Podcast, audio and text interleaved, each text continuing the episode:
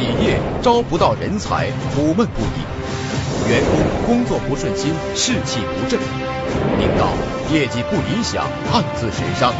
状态决定结果，领导者领导状态。拨开迷雾，人世间最难的事儿是改变人的思想，改变思维。小老板经营事儿，大老板经营人。更新观念，立即行动。越是竞争激烈时代，越是需要学智慧时代。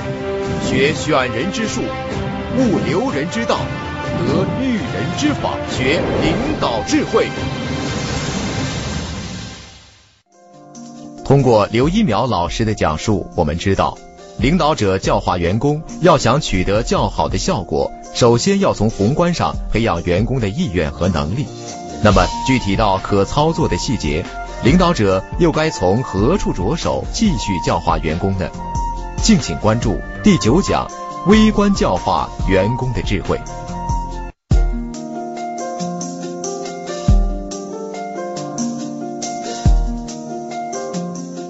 欢迎各位再次回到时代光华呃培训课程现场。如何用智慧啊？用智慧教化人，也就是在微观上怎么教化？用用智慧，先第一招，呃，第一条我就讲这个老板是怎么把下边人害死的。第一条，不轻易给答案，先生，不轻易给答案。这个事儿就这几个字，不给答案，这害死无数人。这个人是。怎么害死的？这个，呃，家长怎么害死孩子？老板怎么害死员工？就在这儿。你先给我写这么一句话：员工不给公司提意见，谁有损失？谁有损失？是员工还是老板？开始谁有？开始是老板，但最后死的比较惨的是谁？员工嘛。我现在告诉你，员工怎么自杀的。员工怎么死无葬身之地的？就非常微妙的过程。我我刚才跟你先讲说跟错人就在这儿。呃，员工给公司不提意见了，这样过三年他还会不会发现问题？他不会发现问题，他不发不发现了，不看不总结了，这样他会不会提出核心点？还会不会表达？会不会总结？时间长都不会，三年一般三年就会把一个人变成行尸走肉。呃。我以前反复在公开场合提个事儿，就一个人到退休了还赚两千三千，有没有人？那这怎么可能？我想十年都没想明白，就我研究十年都没研究明白，后来我才研究明白，他三十年工作到退休到一生做老师，还收入两三两千三千，就只有一条，他就没变化，他每天没进步，为啥没进步？很简单，他就没提建议。有些员工说我不给你提。那公司让你老板死无葬身之地，最后老板没死，他死了。这句话回去都给我烧到，让所有员工听见，告诉员工：你不给我提意见，你死是大；我不死是不大。你没提，有人提，别人没提，我提了，我公司发展，你原地踏步嘛？就这个思维。你发现大多数员工在私下说消极话还是说积极话？有没有看到两个员工在一起？我说两个来，两个人在一起说：咱真幸运，找这么好的老板，有没有？有没有两个员工说咱去选这么好的产品，哇，太幸运了，有没有这样？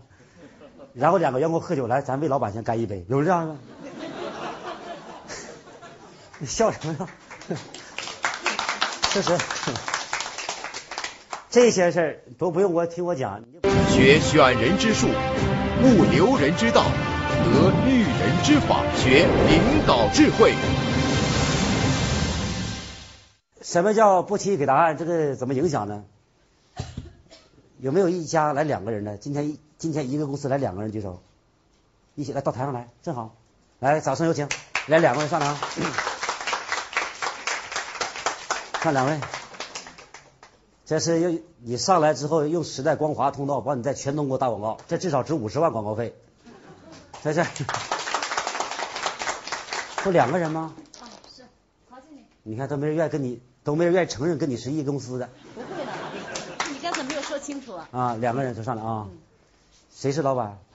我们俩都是部门经理。部门经理。你俩谁管谁？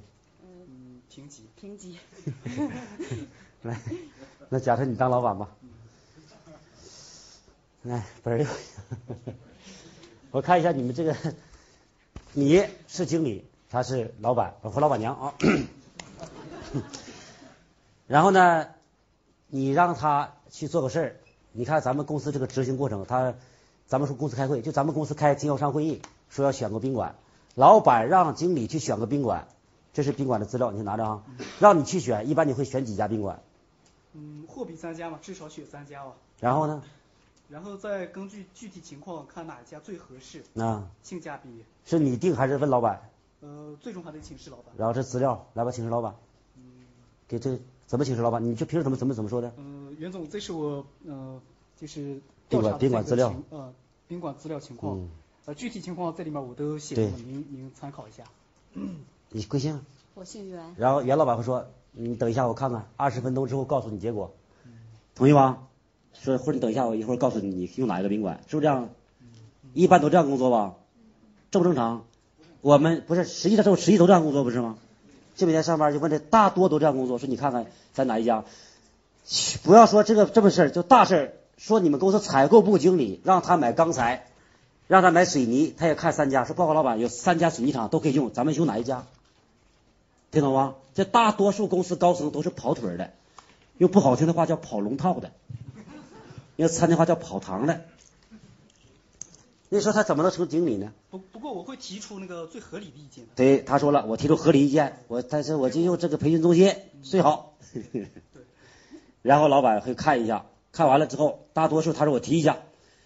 事实上提完结果是什么呢？一般是用你那个结果了，还是老板用老板结果了？实际上用哪一个了？两个都有。啊？两个都有。是你参照他，他参照你了。嗯，最终肯定是我我参照老板了，因为如果要是站到站到我这个角度考虑，可能是 可能是我的，但是有有我看不到的话，老板会会帮我选择，因为我在我单独的层面上，有的可能是选择是不全面的。主管就是你们知会下象棋的举手，会下象棋的。会车马炮，首先第一功能是干什么？车马炮第一功是杀敌还是先保护老将？杀敌啊？杀敌。杀什么敌？老将都被人没整没了。一个保护老将。啊？保护老你看，他当老领导就不一样。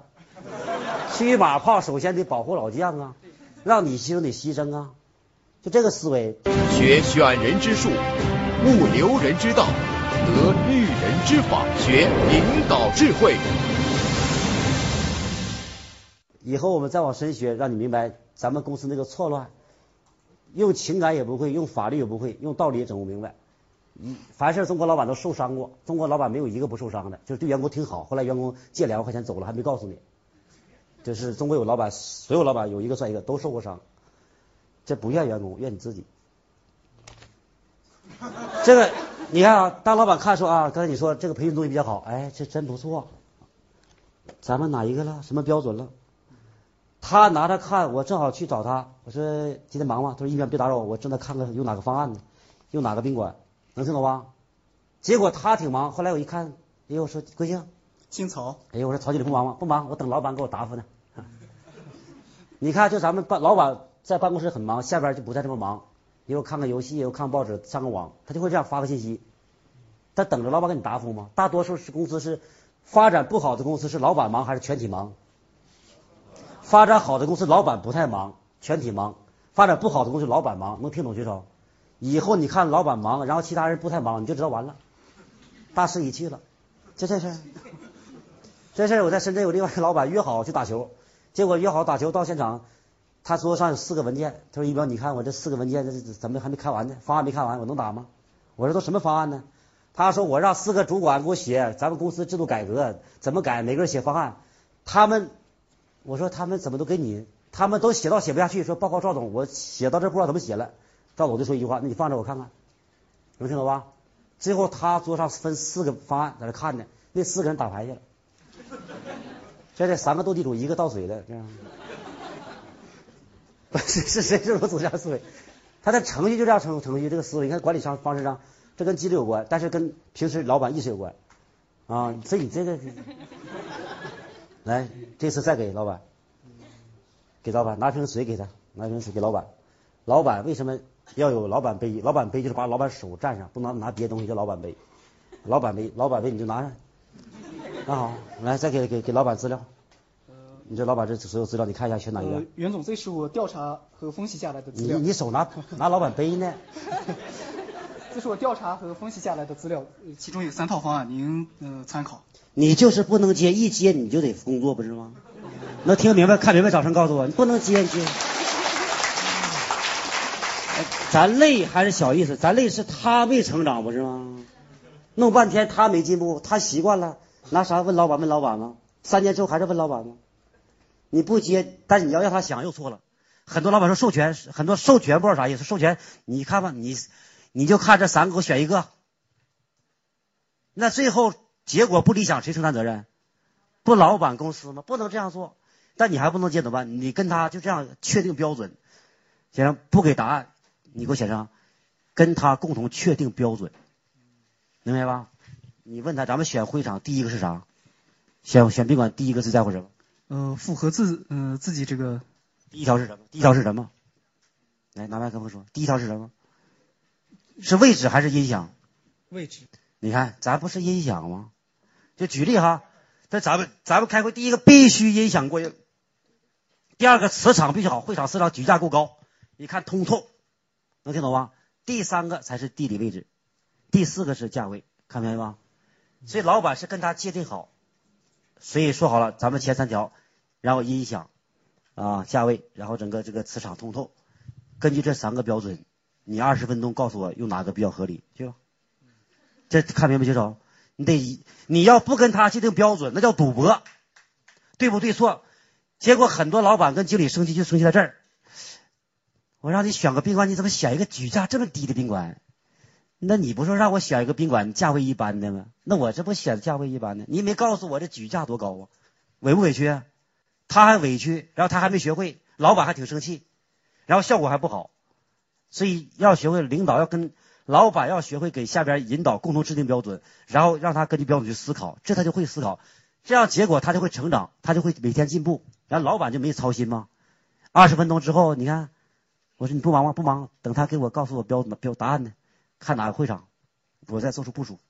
我一见他面，一秒你别跟我说话，我太忙了。我说干什么？老板让我二十分钟给他结果。他就得想啊，这二十分钟之后，他就每天在进步嘛，这这在培养，人明白吗？不断培养，不断超越嘛。那培养在什么时候开始？不就这时候开始吗？你告诉他，一般老板就着忙。学选人之术，悟留人之道，得育人之法，学领导智慧。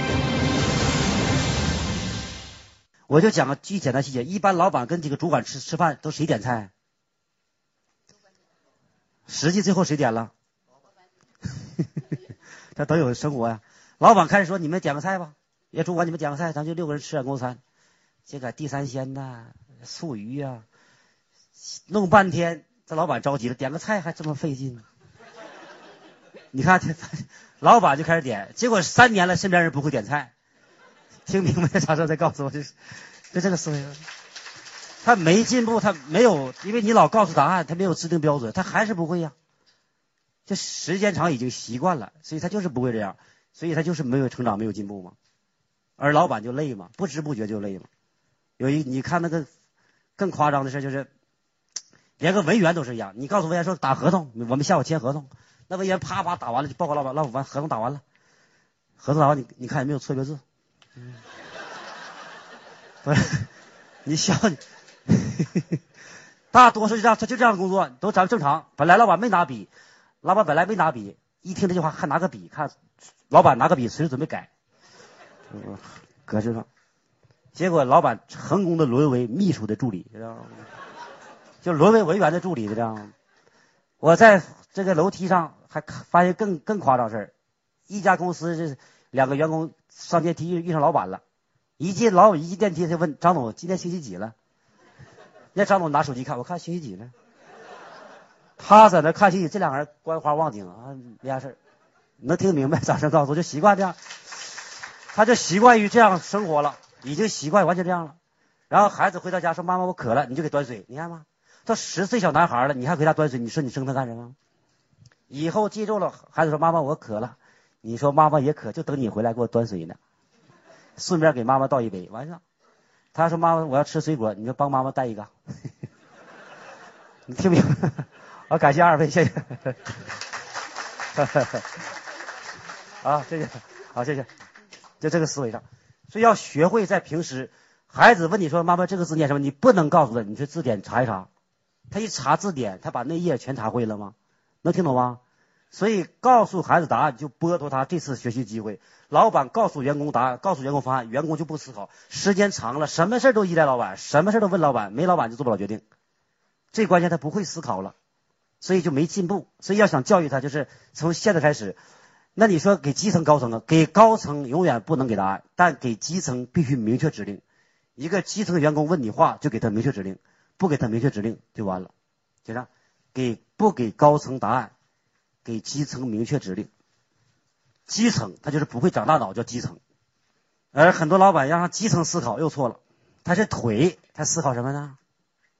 那是脑袋思考，他腿是执行的，腰部以下，所以他需要动。那你不让他思考，给他明确指令，就这事儿，呃，你们老说留不住人，员工愿不愿意辞职？员工辞职都是被逼无奈是。万不得已才辞职，员工，就你们了解员工多，你就知道一个得出一个心得了。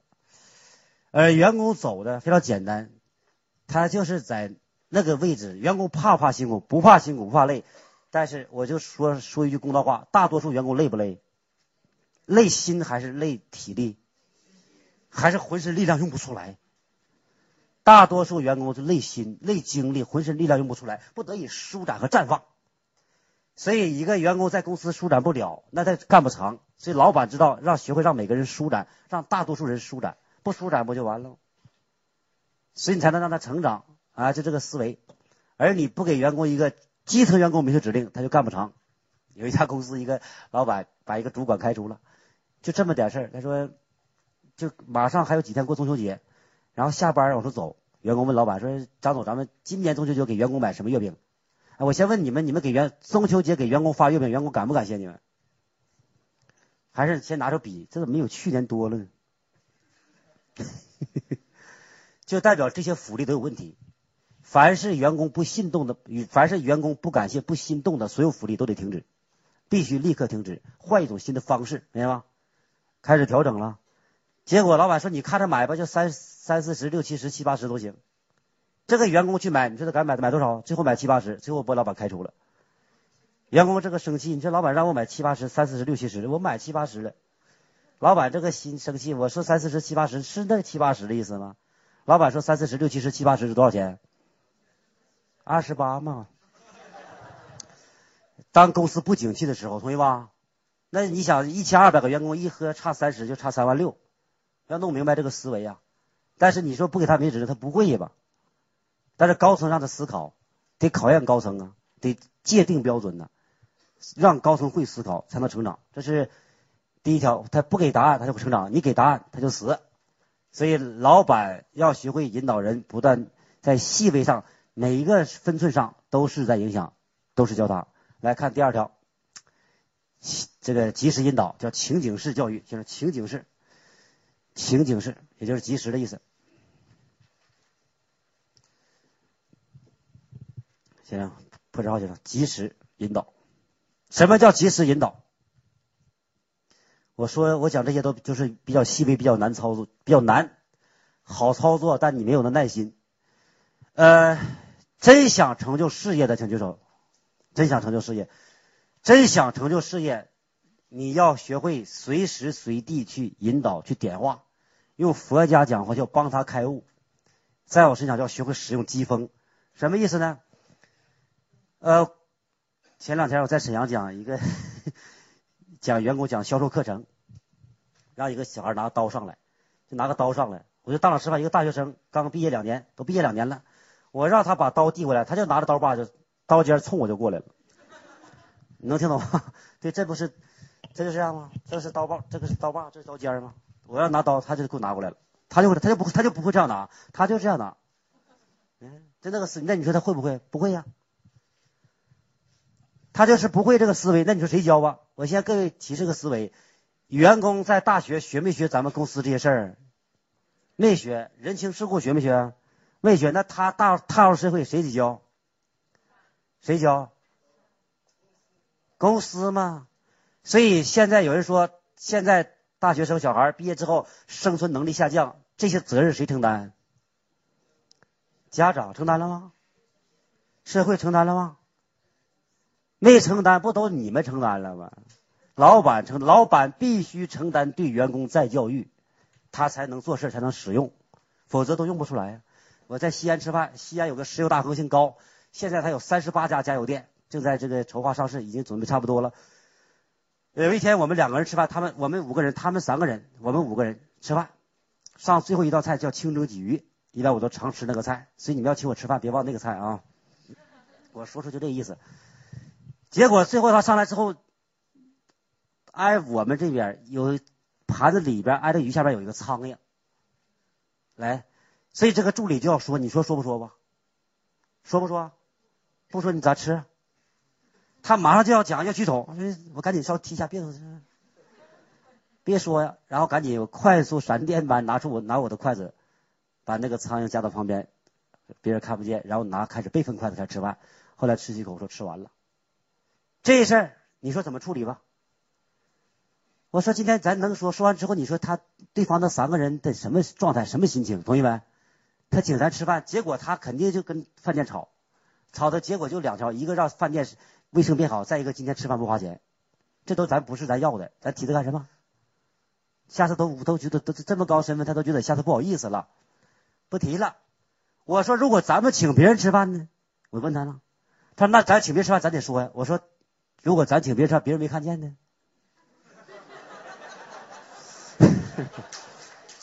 就是这个叫教育啊，都得这么细致教的。大学本科生都得这么教，他学不会呀。他说：“那要没看见，那咱就不说了呗。”我说：“那不说有问有问题，那一旦有人发现呢？怎么办？这是我们自己经历的。所以你们如果主管和经理请别人吃饭，突然放放放一个苍蝇。”还没看明白，你看明白，赶紧拿起筷子，啪一口就把它吃掉，把它夹放在嘴里，别人以为葱花炒糊了。能听懂举手，然后一转身吐在纸巾上。听明白的掌声再告诉我。这就是这个处理方案呢。那他没教，他就不会呀，他就不知道这个回事。那你说他怎么明白？大学也没学，研究生也没学呀。有一次我们在南京上课，一个老板。一个半老板也是股东之一，他是做这个地板砖有点特殊关系，是算水泥地板砖，就是街上甬道那些方砖，那都是那些工人都初中生，他高学历呀，研究生啊。他说：“李老师，我发现我跟我说话员工都听不懂。”我说：“为什么呢？”他说：“你看我说的基本概念都理解不了，这这个文化太低了。”我说：“你知不知道他们文化低呀？”他说，知道啊。我说：“你都知道他们小学生，你跟他讲研研究生的语言干什么？”所以我在你身上我就知道什么研究生。越研究越深，就叫研究生。你要根据他，你都知道他是初中生，你还不会又跟他说初中话吗？有一次我跟另外一个教授讲课，就是讲兵法。他讲兵法讲完之后，老板听不懂，睡着了。他骂老板说：“这老板素质太低了，那兵法都听不懂，基本基本古文知识不知道。”我说：“那你都知道他们不懂基本古文知识，你讲你讲白话就完了，讲人话就完了呗。”后来他不会讲白话，他说：“我教古文的。”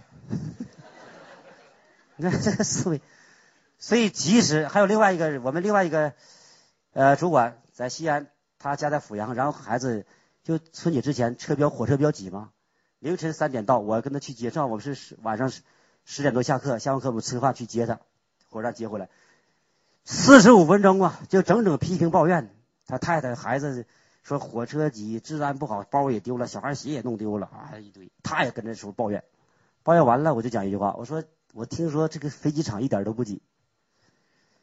我说火车涨不涨价，火车治安好不好，你和我能不能控制？他说控制不了。我说那废话，你还说它干什么？你可以控制自己是坐飞机还是坐火车，能听懂就成。坐飞机就完了吗？也就是发生个事儿就立刻引导他，引导他的思维，改变他，这叫情景式教育。学选人之术，悟留人之道。得育人之法，学领导智慧。所以家长教育孩子一样，无数家长怎么把孩子摧残？摧残。有一个家长，我当场，他发现孩子跟是叛逆，离家出走最高的，我所训练的孩子最高离家出走十七次，就已经出十七次了。有小女孩出六次八次，十六岁怀孕回来，家长还问我怎么办，怎么处理这事儿。我跟他剖析心理，剖析过程。一个家长怎么把小孩就是不懂得教育？有没有这种情况？咱们家来客人，哎，咱家来客人了，然后咱的孩子，客人一进，孩子拿个香蕉，然后拿起自己要吃走了，拿自己要吃，这时候家长会怎么说话？哎，不得先给叔叔阿姨拿吗？有没有？就无数家长就这么愚蠢。你想想，咱的孩子已经拿起来要自己吃了，而你说要给叔叔阿姨拿，你说他拿不拿吗？他要不拿，你过不去；他要拿，他一点没面子，非常难受。能听明白清楚？结果家长就把这点破了。你说你懂爱心，来比，你说你懂道理，谁相信？就这个思维，最后孩子都这么这么这么做这么做的吗？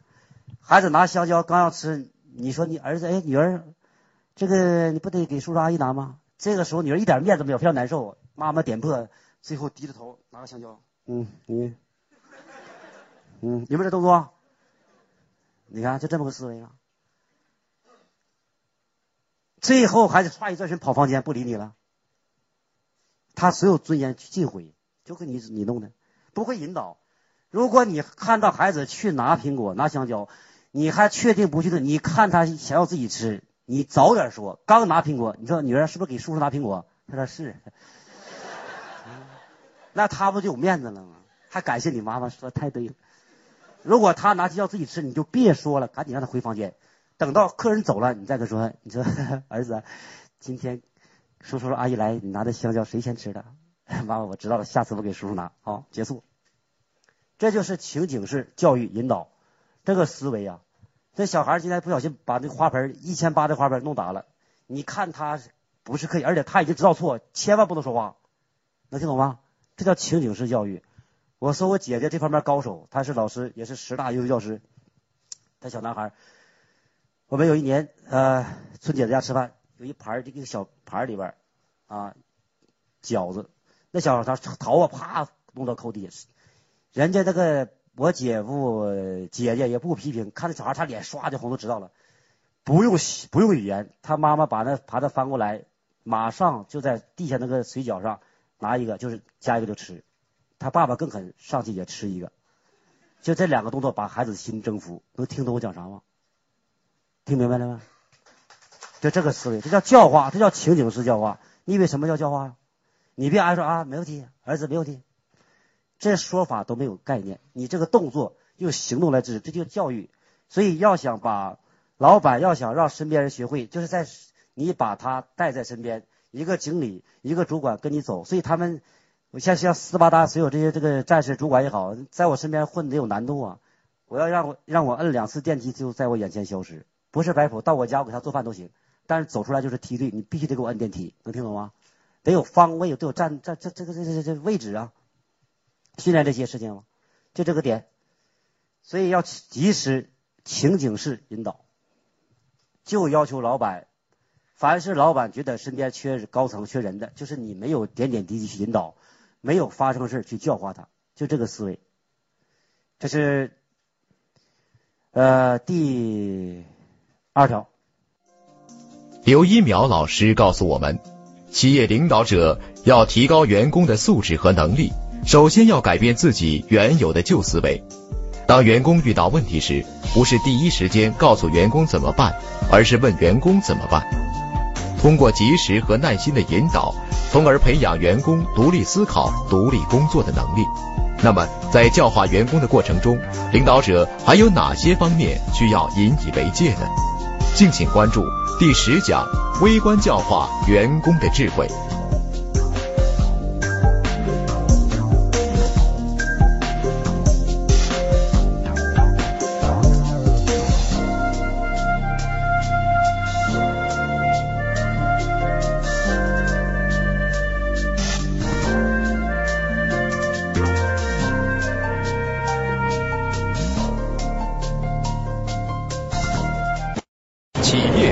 不到人才，苦闷不已；员工工作不顺心，士气不振；领导业绩不理想，暗自神伤。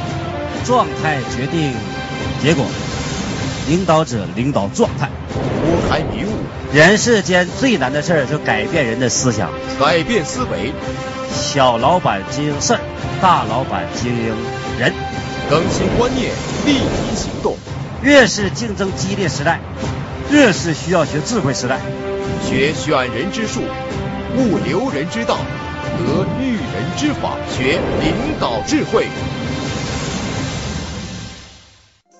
刘一苗老师告诉我们，企业领导者要提高员工的素质和能力，首先要改变自己原有的旧思维。当员工遇到问题时，不是第一时间告诉员工怎么办，而是问员工怎么办。通过及时和耐心的引导，从而培养员工独立思考、独立工作的能力。那么，在教化员工的过程中，领导者还有哪些方面需要引以为戒呢？敬请关注第十讲：微观教化员工的智慧。